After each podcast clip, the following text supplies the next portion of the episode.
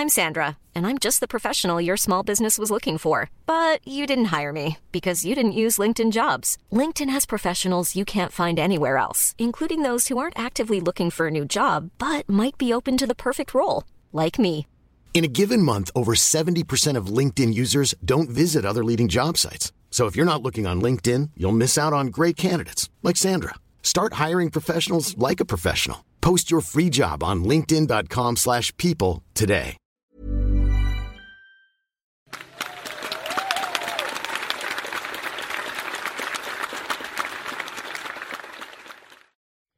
Et notre dernier intervenant est un explorateur, c'est un aventurier professionnel, donc ça fait rêver, et euh, il a vécu une expérience qu'il est le seul au monde, en tout cas le premier, à avoir vécu. Et ce soir, nous, avons la chance de l'avoir parmi nous pour qu'il nous raconte euh, ce qu'il en a retiré. Euh, merci d'applaudir très fort Christian.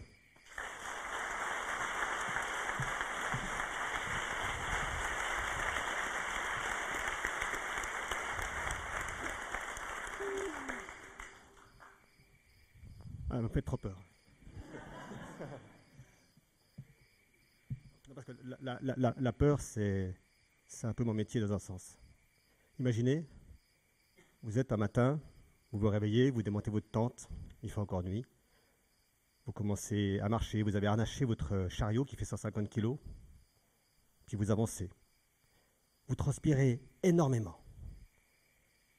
Et puis vers 8 heures du matin, vous arrêtez de transpirer parce qu'il fait tellement chaud que la sudation se fait plus correctement, ça passe en sublimation et vous ne ressentez plus l'eau sur votre corps. Là, vous commencez gentiment à vous dessécher. Lentement. À 10 heures du matin, vous arrêtez complètement de marcher parce que vous ne pouvez plus. Là, il fait seulement 55 degrés. À l'ombre. Et j'ai pas d'ombre. Alors du coup, je, crée un petit espace avec euh, une toile, je me mets dessous, je réalise là que je suis dans le désert du Dashtaulut en Iran, l'endroit le plus chaud de la planète. Et ça va monter jusqu'à 58, presque 60 degrés. Toujours à l'ombre. Le sol, il est à 80 degrés. L'air à 70. Et moi, je suis là. J'arrive pas à bouger. Impossible. Je suis écrasé. Je, ne peux faire qu'une chose, c'est lutter pour pas, pour pas abandonner m'arrêter. Je, n'ai que la douleur en moi. Je ne ressens plus rien d'autre. Je, ne veux qu'une chose, c'est partir de là. Mais qu'est-ce que je fous là? C'est impossible de vivre là-bas. Ça fait cinq jours que je suis dans ce désert et c'est impossible. Je n'y arrive pas. La journée, je ne peux même pas lire une ligne d'un livre. Mes vêtements, c'est devenu du carton. Toute l'eau est partie. À, à 60 degrés, il n'y a plus de molécules d'eau nulle part. Il fait 2% d'humidité. Je ne sais pas quoi faire. Je n'y arrive pas. C'est juste impossible. Impossible. Vous avez tous vécu des choses impossibles. Qu'est-ce que ça veut dire impossible? Moi, par exemple, la première impossibilité de ma vie, c'était quand j'étais enfant. Je voulais être explorateur, moi. Et, un jour, il m'arrivait un drame absolu. J'étais à l'école. Et là, on m'a appris qu'on savait déjà tout que l'humain avait exploré, connu, que Magellan et Colomb c'était terminé, et que l'exploration, fini, il n'y a plus rien à voir. Et quand je vais voir le conseiller d'orientation qui me dit quel métier tu veux faire, je lui dis explorateur, il me regarde, il dit rien, il penche la tête vers sa table et dit euh, Vous êtes bon en sport, alors euh, prof d'éducation physique, ça vous irait pas mieux? Et je le crois. Je me persuade moi-même que c'est impossible. Et j'accepte cette idée que, que c'est pas possible. On a tous vécu des moments comme ça. Alors bon, 15 ans plus tard, parce que ça va mettre 15 ans, je vais quand même devenir explorateur, je vous passe les détails parce que ce n'est pas le sujet du soir, et je vais me mettre à explorer, et pendant une vingtaine d'années, je vais parcourir le monde dans ses milieux les plus extrêmes, parce qu'on peut explorer dans le massif central. hein. Il y a des tas de choses à découvrir, mais si, si, non mais rigolez pas, c'est vrai.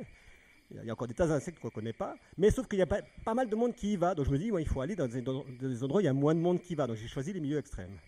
Des forêts tropicales, les déserts, les zones polaires, les endroits où complètement tout est impossible, tout le temps. Et j'ai vu des réactions sur moi, sur mes collègues d'expédition. Vous savez, quand vous êtes, par exemple, bloqué dans une tempête pendant des jours et des jours, quand l'avalanche commence à tomber soudain devant vous, que vous vous faites jeter à l'eau par une vague. Vous êtes dans une situation où tout d'un coup, vous vous révélez tel que vous êtes, complètement. Vous ne savez plus quoi faire. Vous êtes perdu. Vous avez peur. Peur. Parce que vous ne savez pas comment faire, parce que vous n'avez pas les outils, vous n'avez pas la capacité, vous n'avez jamais vécu cette situation, vous êtes désarmé, perdu. Et ce qui m'a surpris, que j'ai commencé à travailler de plus en plus dans des endroits différents, j'ai travaillé dans une quarantaine de pays avec euh, plus d'une centaine de langues, c'est que dans pas mal de drames que j'ai l'occasion d'observer, j'ai vu des mêmes réactions. Après un tsunami, après un tremblement de terre, après des moments difficiles de vie, ou tout simplement quand on vous dit ce que tu veux faire, c'est pas possible. Et j'ai eu envie de comprendre ce qui se passait à ce moment-là. Parce qu'on vous raconte plein d'histoires. Quand on revient de toutes ces situations, il y a des gens qui ont vécu des choses terribles, ils viennent, ils le racontent. Et ce qu'on a su, c'est que quand on raconte quelque chose, on a déjà un peu modifié la réalité. On a déjà modifié sa perception. Donc il faut aller comprendre ce qui se passe pendant le moment. Et, et c'est pas évident parce que, imaginez, tiens, on annonce un ouragan euh, sur la région. Alors attendez, j'arrive, je vous mets des capteurs sur la tête pour voir ce qui va se passer. Hein. Ça va être sympa. On ne peut pas faire ça. Donc j'ai choisi de faire ça sur ce que je connaissais le mieux, le monde des expéditions. Et j'ai monté un institut de recherche qui s'appelle Adaptation, dont le but est d'essayer de comprendre, pendant les situations extrêmes, ce qui se passe dans le corps, dans le cerveau et dans la cognition humaine. Pourquoi c'est à un moment donné impossible et pourquoi je suis toujours là pour vous le raconter. Et j'ai monté une expédition qui s'appelle 4 fois 30 jours, qui avait été traverser les 4 milieux les plus extrêmes de la planète durant 30 jours successivement. Et c'est comme ça que je me retrouve un jour dans ce désert, à plus de 60 degrés, à me dire qu'est-ce que je fous là? J'ai eu la bonne idée de ne pas prendre de téléphone iridium ou d'aucun moyen de communication, ni même de balise, parce que je savais qu'un jour je me dirais, c'est impossible, il faut que j'appelle à l'aide. Et je voulais devoir dépasser ce moment-là, aller plus loin. Alors après l'Iran, j'ai continué avec euh, la Patagonie australe, dans les canaux marins de Patagonie, l'endroit le plus versatile de la planète. C'est un endroit assez sympa. Hein, vous naviguez en kayak, voilà, il fait beau, il fait 0, 2 degrés, euh, un petit air sympathique. Et tout d'un coup, paf vous vous retrouvez à des mètres de votre kayak dans l'eau, parce qu'il y a un courant de 300 km/h qui est passé d'un coup, vous ne l'avez pas vu venir. Ça change tellement vite que vous n'êtes pas capable, le cerveau est incapable de se modéliser, de se projeter dans ce qui sera quelques minutes plus tard. Vous êtes tout le temps dans la vigilance, dans l'écoute. Et là, vous êtes dans l'eau, maintenant. Et vous nagez. Et là, 2 degrés. Bon, c'est pas si froid, hein, 2 degrés. Il paraît qu'on survit 5 minutes. Mon kayak, il est là-bas, et plus je nage vers lui, plus il s'éloigne, dis donc. Et à un moment donné, vous arrêtez de, pouvoir nager parce que votre corps il est devenu ankylosé, vous vous épuisez, vous en avez marre, vous n'en pouvez plus. Vous n'avez qu'une seule certitude, c'est que si vous arrêtez de nager, ce sera plus agréable. Et là, qu'est-ce qui se passe? C'est quoi la ressource? Ah, Vous aimeriez bien savoir, hein eh ben non, ça a continué après en, Amazonie. Alors l'Amazonie, c'est un endroit assez sympathique. Hein. Là, eh, j'ai oublié de vous dire que même, j'ai choisi les moments les plus extrêmes parce que comme ça faisait 20 ans que je fais des expéditions, il fallait que je trouve des moments un peu poussés. Donc, euh, quelle idée aussi de vouloir partir dans les milieux les plus extrêmes, dans, les lieux chauds en été, dans les lieux froids en hiver. Enfin bon, bref. Donc j'ai continué en Amazonie, dans le moment le plus pluvieux, le plus humide. Là, on parle de 44 degrés avec 100% d'humidité, c'est sympa. Parce que ça veut dire que vous ne pouvez plus avoir de molécules d'eau qui sortent de votre corps. Enfin, elles sortent de manière un peu particulière. Et ça continue comme ça pendant des jours et des jours. Et, vous vous déshydratez complètement parce que tout est tellement chaud. Vous avez 70 degrés de température ressentie. Euh, vous essayez de boire et, tout ce que vous buvez, ça s'évapore tout de suite. Enfin bref, c'est pas, pas, c'est pas facile. Et surtout, vous avez la pluie. Et vous avez, vous savez, tous les petits animaux qui se baladent partout là. Les petits que vous voyez et les gros qu'on voit jamais. Avant d'y rentrer, la personne qui devait m'aider à, la logistique pour m'amener, il m'a dit euh, c'est beaucoup trop dangereux, personne ne va là-bas, il y a des jaguars partout. Et, je lui ai dit mais t'en as vu combien des jaguars toi? Il m'a dit 13 ou 12, je ne sais plus, 12 ou 13. J'ai dit ah ouais la vache, par mois? Ah non, non, en 13 ans. Alors ça devrait aller, je devrais m'en sortir pendant un mois moi. Et j'ai terminé cette expédition par euh, la Sibérie orientale, euh, dans le mont Verkhoyansk, le deuxième endroit le plus froid de la planète, en plein hiver. Alors j'avais commencé à plus 58 degrés, là je vais terminer à moins 60 degrés. Alors moins 60 degrés dehors, ça veut dire que dans la tente, il fait moins 55. Et comment dire Imaginez un congélateur chez vous, il est à moins 18. En congélateur industriel, il est à moins 40. Vous rajoutez encore quelques degrés de moins et vous arrivez gentiment à ce que j'ai dans ma tente. Euh, ce qui est intéressant, c'est que chaque euh, molécule d'eau chaude se transforme en glace immédiatement. Donc vous avez votre respiration qui sort et pouf, c'est de la glace. Vous avez votre nez qui commence à geler de l'intérieur, puis ça commence à geler à l'intérieur de vous. Euh, tout devient compliqué parce que vous, vous essayez d'avancer avec un truc, une combinaison qui est censée vous tenir chaud, mais qui ne vous tient pas chaud du tout, à part qu'elle vous encombre. Et vous essayez de dormir là-dedans, et de survivre là-dedans, et de trouver des solutions. Et c'est ce qu'on fait tous quand on est dans une situation difficile. Quand on est dans un moment de vie où on ne sait pas comment trouver la solution. On en a tous eu, vous, moi, on en aura encore, et notre monde il va nous en proposer de plus en plus. Et j'ai appris une chose, c'est que dans tous ces cas-là, il y a un déclic, un moment, un instant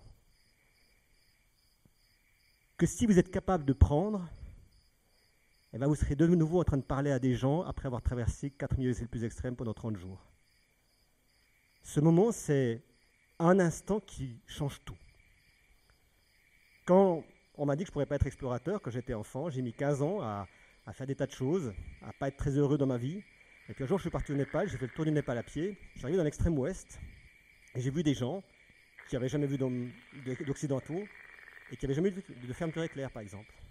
Donc ils étaient derrière ma tente, un par un, puis ils ouvraient la fermeture éclair de ma tente.